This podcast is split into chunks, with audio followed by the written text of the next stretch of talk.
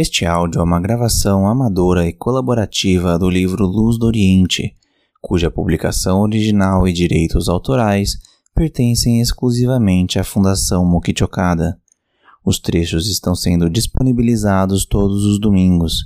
Para ouvir os demais áudios já gravados, acesse o link da descrição.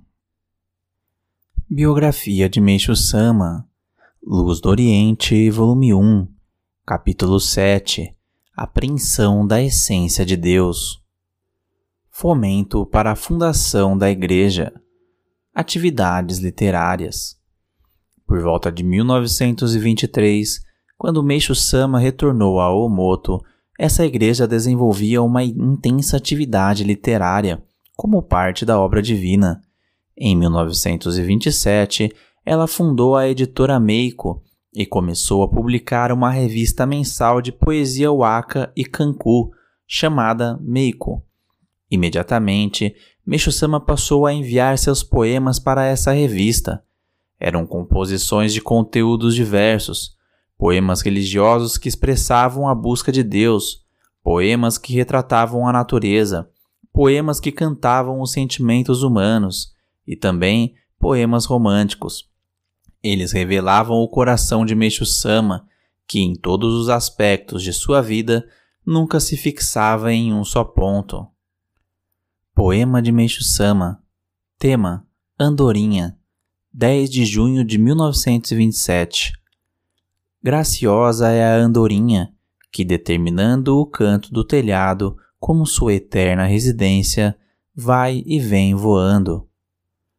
Miscelânea de poemas 15 de junho de 1927. Meu amor tornou-se algo impossível e conversar com ela é um sonho raro.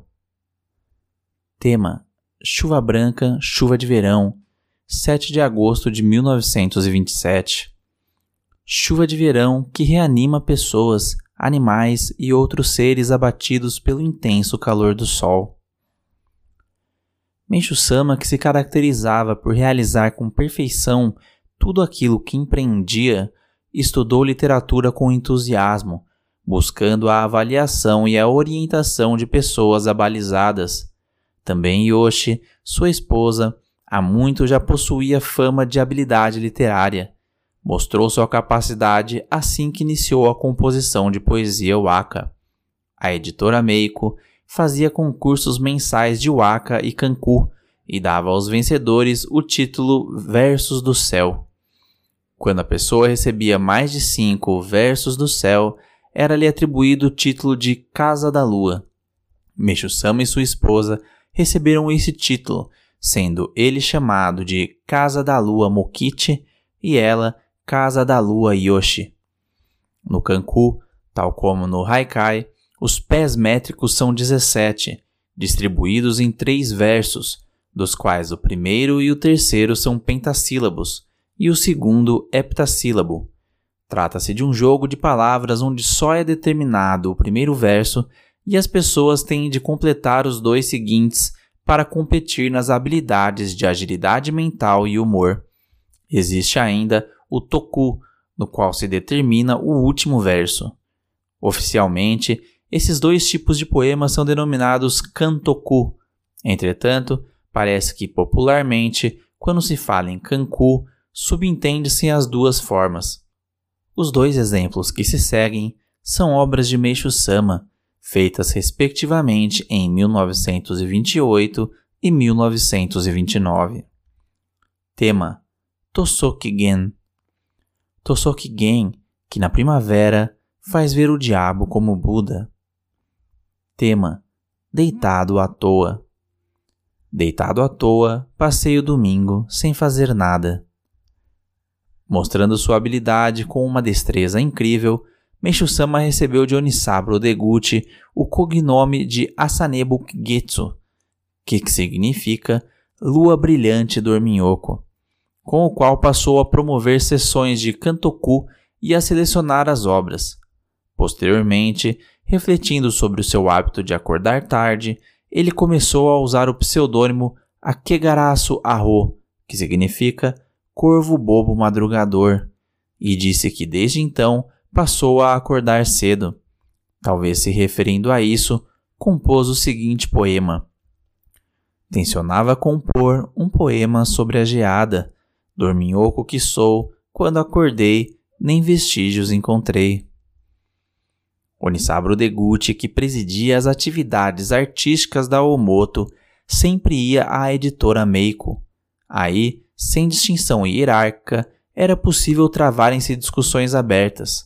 Aqueles que tinham dúvidas quanto à doutrina ou à fé podiam, durante as conversas mundanas, formular perguntas a Onisabro sem nenhum constrangimento, como se todos fossem amigos.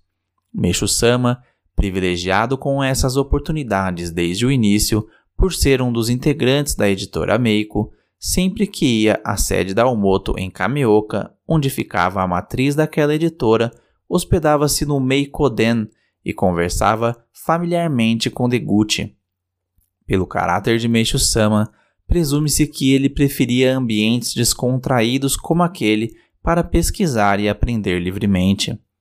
Ao mesmo tempo em que participava com entusiasmo dessas atividades literárias da Omoto, Meishu-sama criou em setembro de 1930, sob o nome de Associação Tennin, sessões de poesia kanku humorísticas, dirigidas por ele mesmo. Os temas da primeira sessão foram Sorriso Irônico e Sujeito Ordinário. Ela foi realizada ao entardecer do dia 20 de setembro, com a participação de 18 membros. Recitaram-se 89 composições que, expressando a situação social de forma bastante irônica ou com um pouco de humor, faziam as pessoas se desligar por completo do ambiente carregado da sociedade e encher de gargalhadas o Shofuso.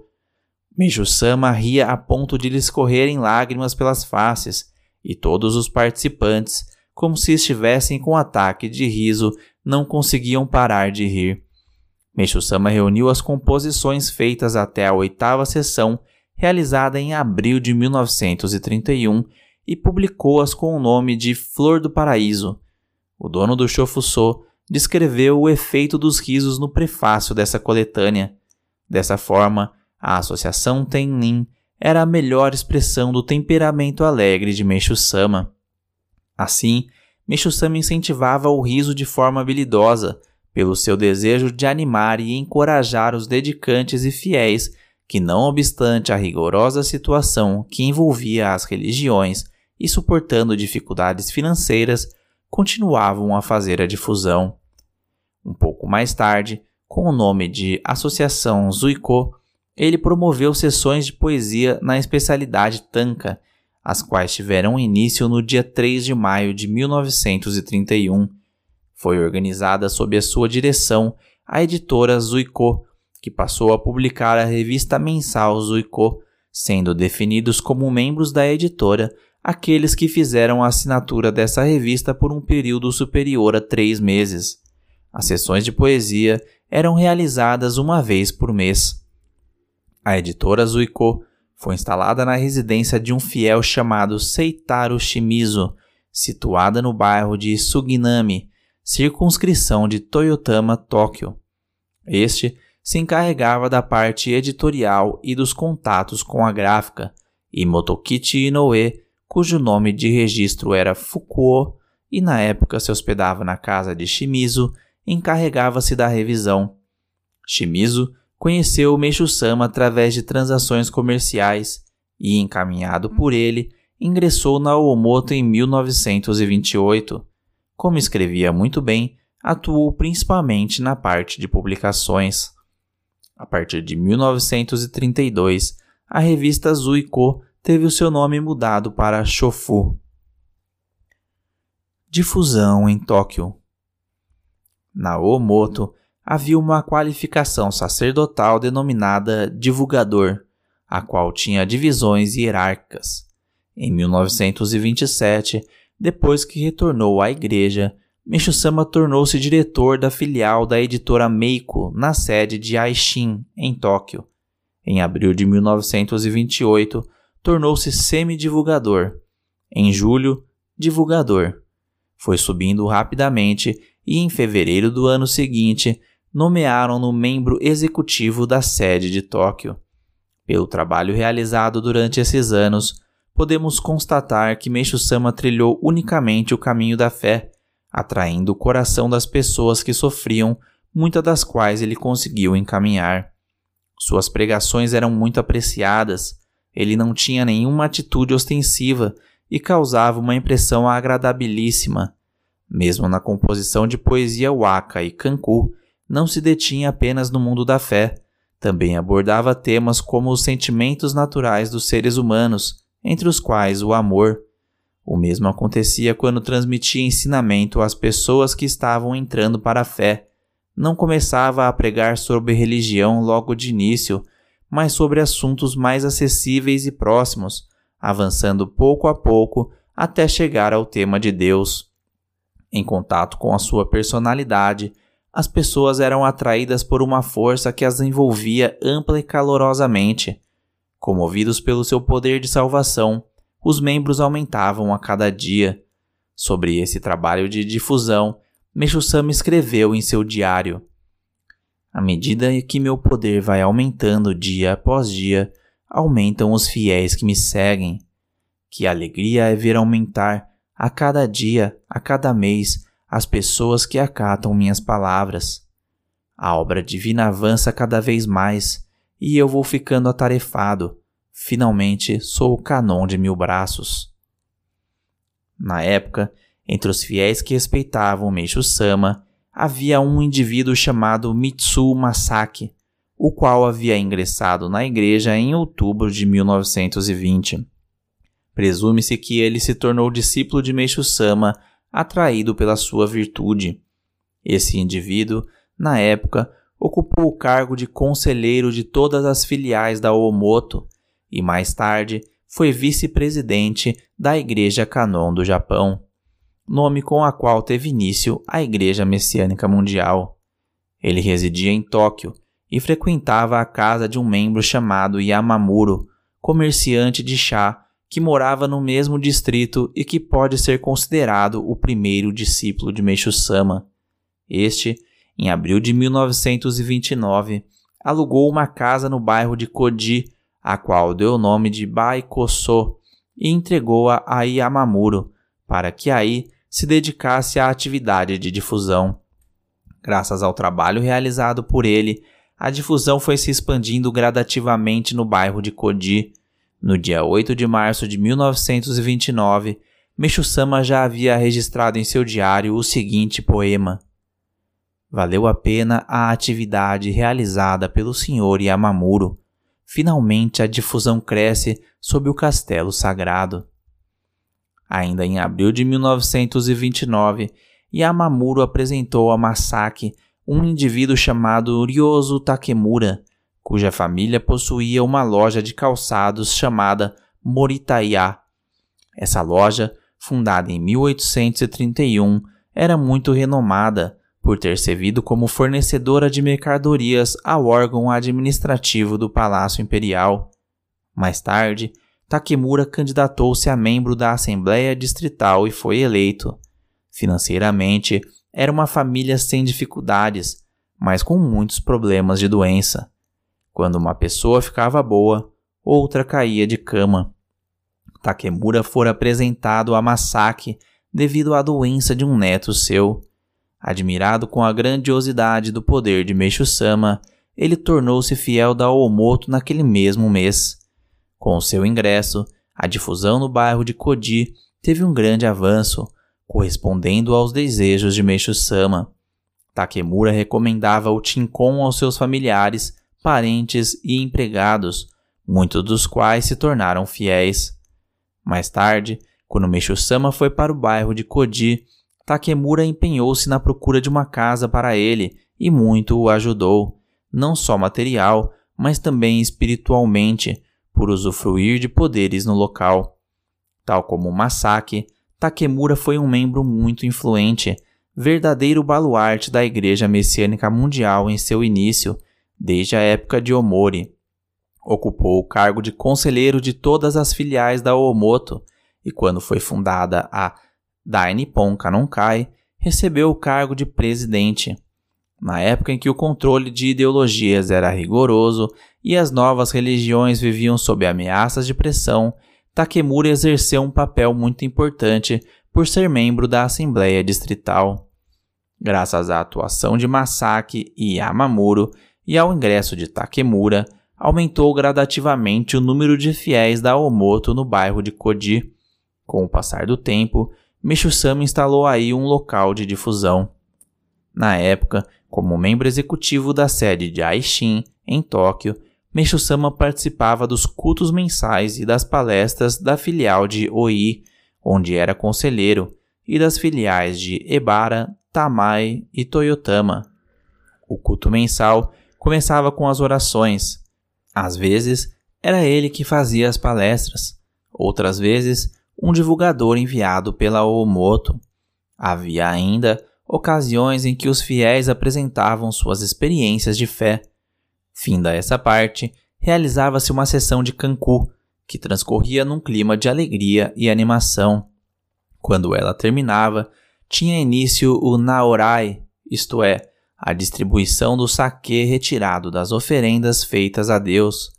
Depois, a maioria dos fiéis ia para casa. Alguns, porém, lá permaneciam e, rodeando Meixo-sama, contavam-lhe seus sofrimentos ou então falavam sobre os problemas da vida, procurando ansiosamente a verdade e buscando sua orientação.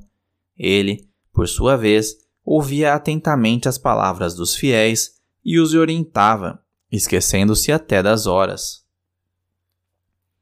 A evidência das provas. O ano de 1930 foi muito difícil para a sociedade japonesa que entrou num longo período de crise.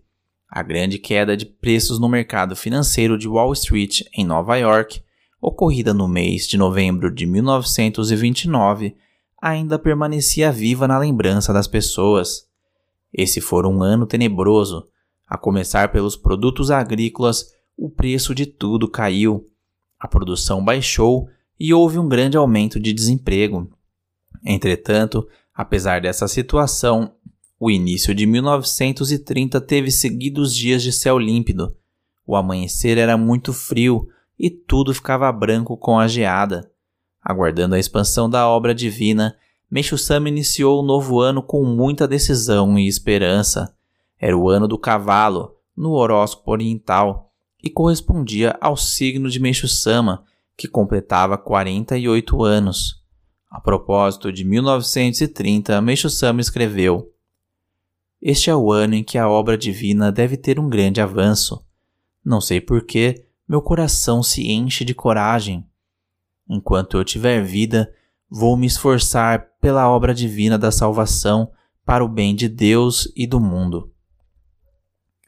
Como acontecia anualmente, no dia 1 de janeiro, Fukumoto e Nagashima, gerentes da loja Okada, vieram cumprimentá-lo pelo ano novo trazendo os demais funcionários. Mitsuo Masaki, do bairro de Koji, também o visitou com o mesmo objetivo. No dia 2, houve culto mensal em Omori, com a presença de 18 fiéis. Meishu-sama desenhara a figura de Kanon com tinta carvão em folhas próprias para caligrafia a pincel e ofereceu-as aos fiéis. Até então, ele só desenhava o Monte Fuji e outros motivos. Essa foi a primeira vez que desenhou Canon. No registro feito em seu diário no dia 6 de janeiro consta: Movido pelo fervor da mãe de Uchiyama, acho que vou dar-lhe o meu Miteshiro. O Miteshiro corresponde ao antigo Mitegurashiro e significa segurar as oferendas feitas a Deus ou simplesmente oferendas. Entretanto, na Omoto, a palavra era usada para designar algo que substitui a mão. Onisaburo Deguchi escrevia em colheres de bambu para pegar arroz. Colher que salva todas as vidas, atenda ao meu pedido, salve as pessoas da sociedade. E imprimia o seu sinete. Valia-se desse meio para salvar as pessoas doentes. O Miteshiro oferecido por Meishu-sama era um leque, em cuja parte frontal ele escrevia palavras como estas: Este leque purifica e salva todos os espíritos. Este leque purifica o corpo espiritual de todas as coisas. Este leque branco purifica o corpo e o espírito. Ele os distribuía aos principais fiéis e fazia que estes realizassem o Tincon. O primeiro registro que se tem de Miteshiro escrito e atribuído por Meixo Sama data de 30 de abril de 1929. Nesse dia, consta registrado em seu diário. Ao receber um leque branco do Sr. Yamamura, pedindo-me que lhe desse um Miteshiro, eu escrevi um poema. No dia 12 de agosto do mesmo ano, Meishu-sama registrou um milagre relacionado ao Miteshiro. Yamamura contou-me que viu o leque que lhe dei irradiar uma luz espiritual. Assim, Meishu-sama, que desde a revelação de 1926 viera procurando descobrir sua própria natureza, a partir de 1929 começou a manifestá-la através de obras divinas concretas, sendo que em 1930 deu um passo ainda mais definido. Entretanto, se de um lado a obra divina ia dando passos cada vez mais firmes, a loja Okada estava numa situação muito diferente da prosperidade alcançada no passado e ia decaindo cada vez mais. À medida que Meishu Sama foi se dedicando unicamente à fé, a situação foi ficando cada vez pior. No dia 4 de janeiro, vemos registrado: Hoje, pela primeira vez, vi um rapaz sozinho tomando conta da loja. Embora estivesse vivendo dias de plenitude, dedicando sua vida à salvação do homem, com certeza Meixo-sama deve ter se lembrado da época de ouro em que dezenas de funcionários desenvolviam uma intensa atividade na loja e o diamante Asahi ia sendo vendido rapidamente tão logo era confeccionado. Na figura do jovem funcionário, que sozinho estava tomando conta da loja vazia, sente-se a nostalgia do próprio Meishu Sama, que vivera como empresário. De 1929 à primavera de 1930, sentimos a sua paixão pelos negócios, os quais, como uma brasa ainda vermelha, permaneciam vivos numa parte do seu coração, que tentava dedicar-se unicamente ao caminho religioso. Sobre isso, ele escreveu: Até que sinto muita vontade de impulsionar novamente o comércio, como em tempos passados. Embora o comércio seja o meu sustento, o plano divino já existe. Embora fosse domingo, fui à loja e sozinho os rascunhos dos desenhos fiquei corrigindo. Do final de 1929 ao ano novo de 1930, Meishu-sama registrou seu carinho e apego pela loja Okada. Entretanto, com a ocorrência de sucessivos mistérios, pouco a pouco foi pressentindo que estava perto o dia em que iria viver somente para a obra divina.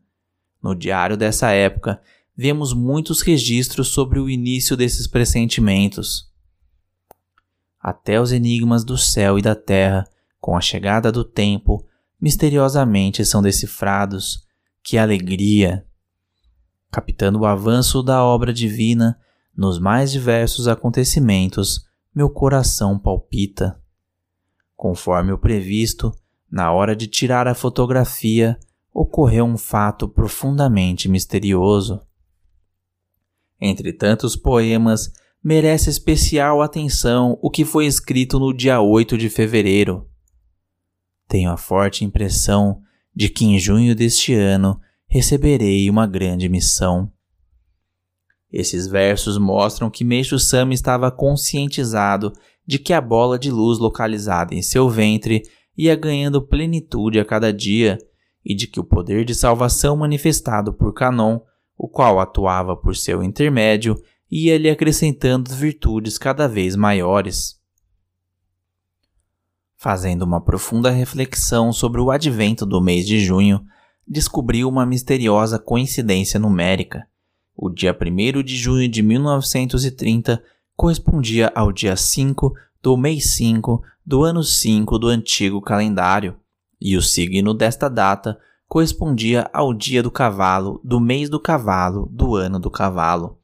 Essa coincidência entre os números e os signos era um fato muito raro. Meixo-sama compreendeu que aquele era o dia misterioso indicado no seu pressentimento de fevereiro e que a partir de então se iniciaria uma nova atuação do poder divino. Quando finalmente chegou aquela data, erigiu num canto do jardim de sua casa uma torre de pedra constituída de treze secções superpostas, a qual deu o nome de Torre Miroco. Ele a havia preparado há muito tempo e fez uma cerimônia bem simples. No decorrer de todo aquele dia, sentiu uma alegria infinita invadir seu coração. Estava palpitante e não conseguia reprimir um novo entusiasmo pela missão que lhe foi atribuída por Deus. Exatamente por aqueles dias ocorreu um importante milagre, o qual fez o próprio Meixo Sama conscientizar-se ainda mais da elevação do poder espiritual da bola de luz localizada em seu ventre. O fato aconteceu quando ele salvou pelo Tincon um jovem que estava para se suicidar juntamente com uma meretriz. Tendo levado esse jovem para casa e procedido a um exame espiritual, percebeu que havia um espírito de raposa encostado nele. Então, advertiu esse espírito e fez que ele se afastasse. O jovem, porém, continuava de olhos fechados e com as palmas das mãos unidas. Passados alguns minutos, finalmente abriu os olhos e, com uma fisionomia muito impressionada, disse que havia visto uma cena interessantíssima. Falou que alguém ao seu lado estava tocando cotô e que o som desse instrumento era extraordinariamente belo e nobre. Embevecido, ele olhara à sua volta, tendo percebido encontrar-se num lugar que lhe parecia o interior de um santuário muito espaçoso. No fundo, havia uma escada que levava a uma sala toda acortinada. Segundo disse o rapaz, Meixo-sama, vestido com trajes litúrgicos, subiu essa escada suavemente e entrou na sala. Nesse momento, Meixo-sama o interrompeu. Se você viu a pessoa de costas, não podia ter reconhecido quem era. O jovem parecendo muito confiante, respondeu: Tenho a certeza de que era o senhor. Como à esquerda do lugar onde o rapaz estava sentado ficava o altar, Meixo Sama interpretou que, de fato, embora momentaneamente, ele tivera a faculdade da visão espiritual. No dia 21 de julho de 1930, mais de um mês, portanto, após a ocorrência de 1 de junho, Meixo Sama escalou o Monte Fuji com sua esposa e mais onze acompanhantes. Sobre essa data, registrou: Saí de casa às nove da manhã para realizar a importante obra divina de escalada do Monte Fuji. O dia estava levemente nublado, vez por outra apareciam os raios do sol. A comitiva chegou à estação Ozuki, na estrada de ferro Chiuo, por volta das 13 horas. De ônibus, passaram pelo lago Yamanaka e dirigiram-se para o hotel Funazu, situado à beira do lago Kawaguchi, onde se hospedaram. Sobre isso, Meixo-sama registrou: Sentado na rocha, à beira do lago Kawaguchi, fiquei me refrescando até o entardecer.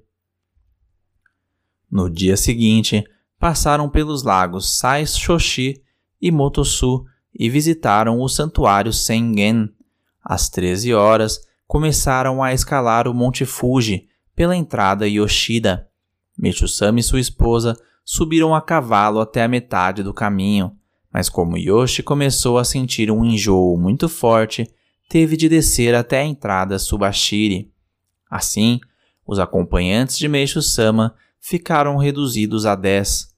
Subiram até o ponto equivalente a 70% da altura do Monte Fuji e passaram a noite na hospedaria Iwamuro, destinada àqueles que escalavam esse monte. Por localizar-se num ponto onde o vento é muito forte, ela está construída de costas para a montanha, com as suas três paredes laterais erigidas em pedra.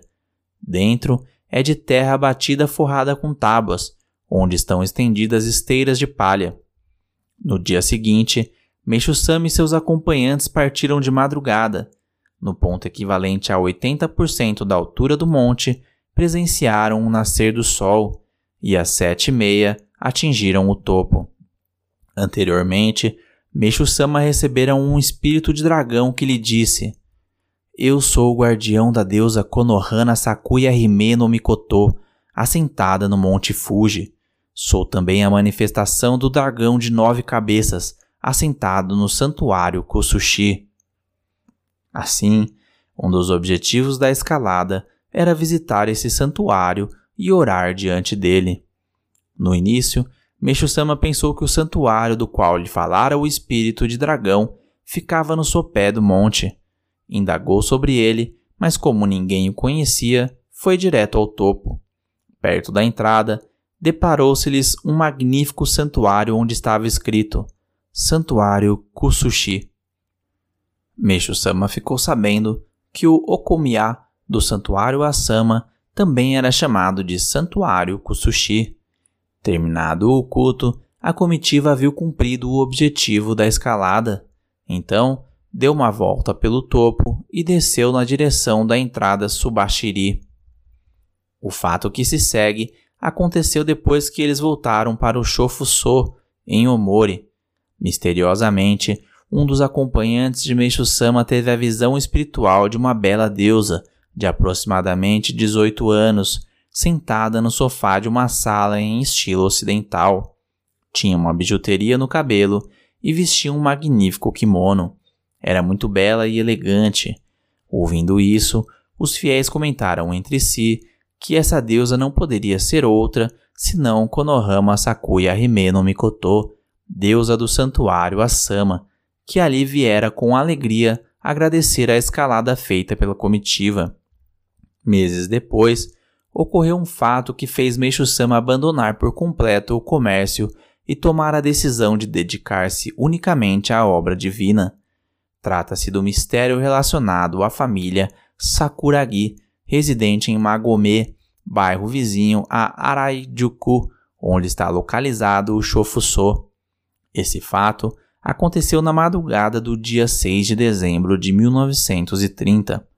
Por volta das três horas, Meshu-sama recebeu um telefonema pedindo-lhe que fosse à casa de um senhor chamado Sakuragi, que trabalhava numa gráfica e cujos familiares eram todos eles fiéis ardorosos.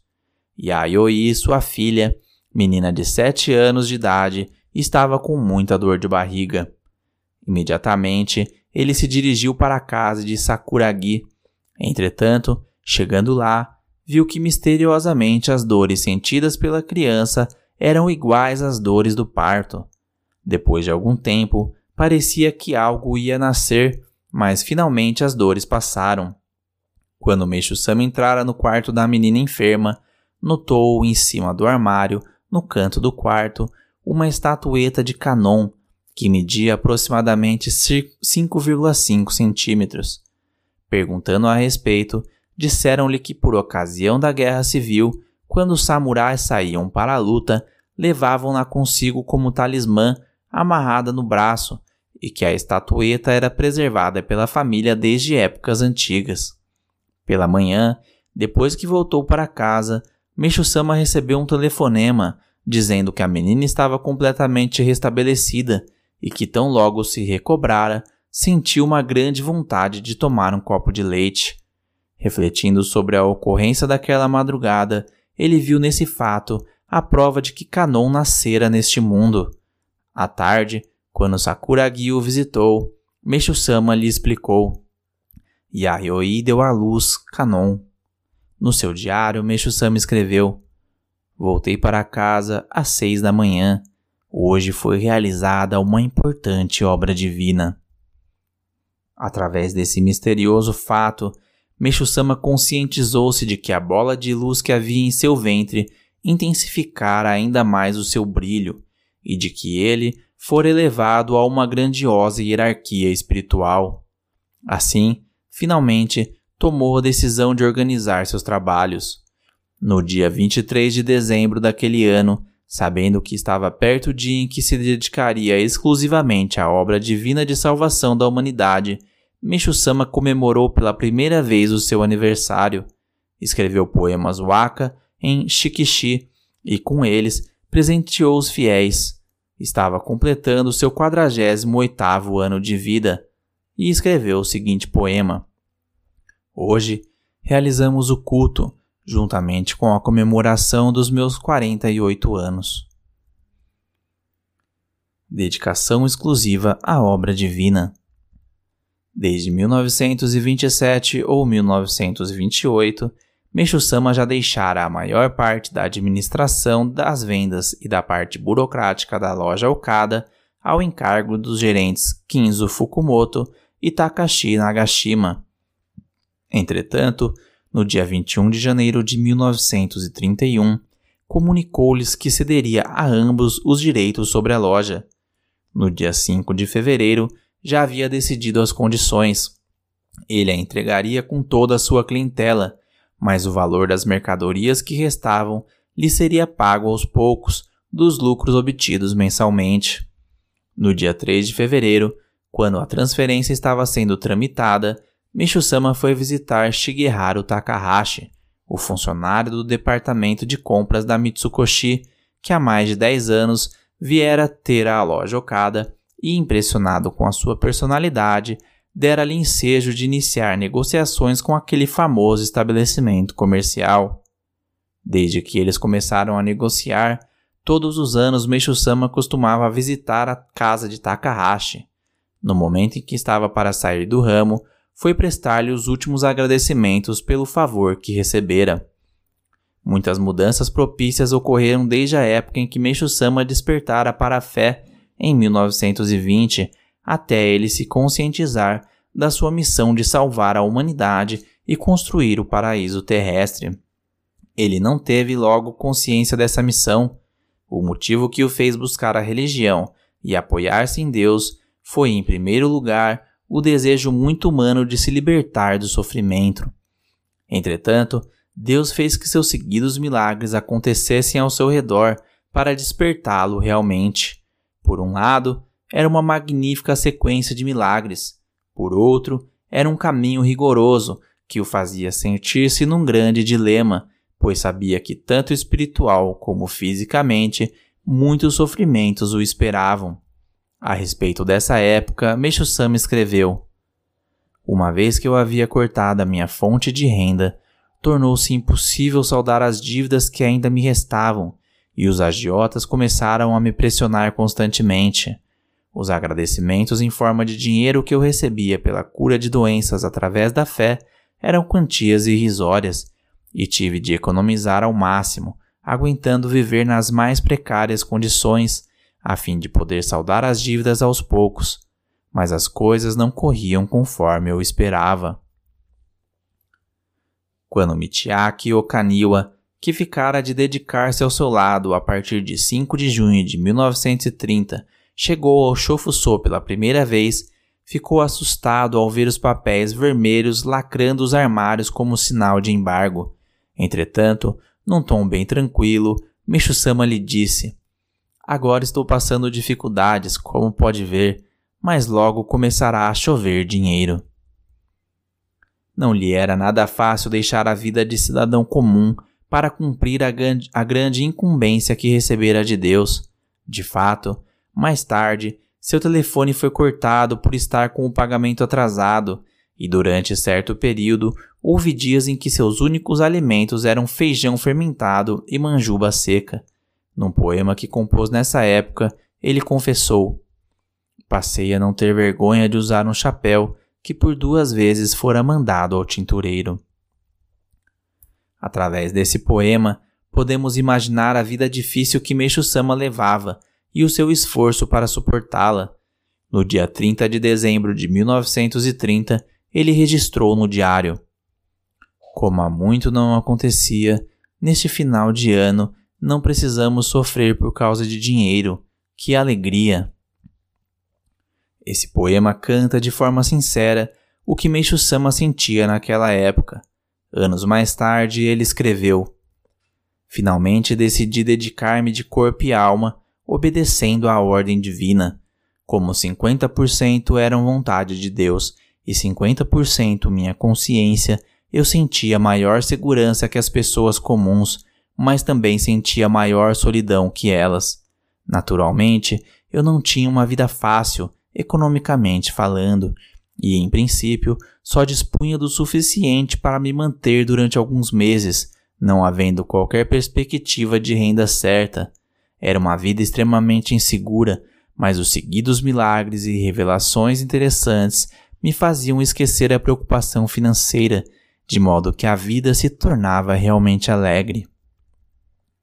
Dessa forma, podemos dizer que, não obstante a situação insegura, Meishu-sama seguiu firmemente o caminho para a salvação do mundo, graças às sucessivas revelações de Deus e às emoções, a convicção e a alegria que sentia por ver as pessoas serem salvas. Dessa época, obtém-se os seguintes registros de poema. Hoje, estou abandonando o comércio de miudezas que comecei há 20 anos. A partir de hoje, finalmente vou viver exclusivamente para a obra divina. A partir deste início de primavera, vou me empenhar na obra divina sem lamentar o que ficou para trás.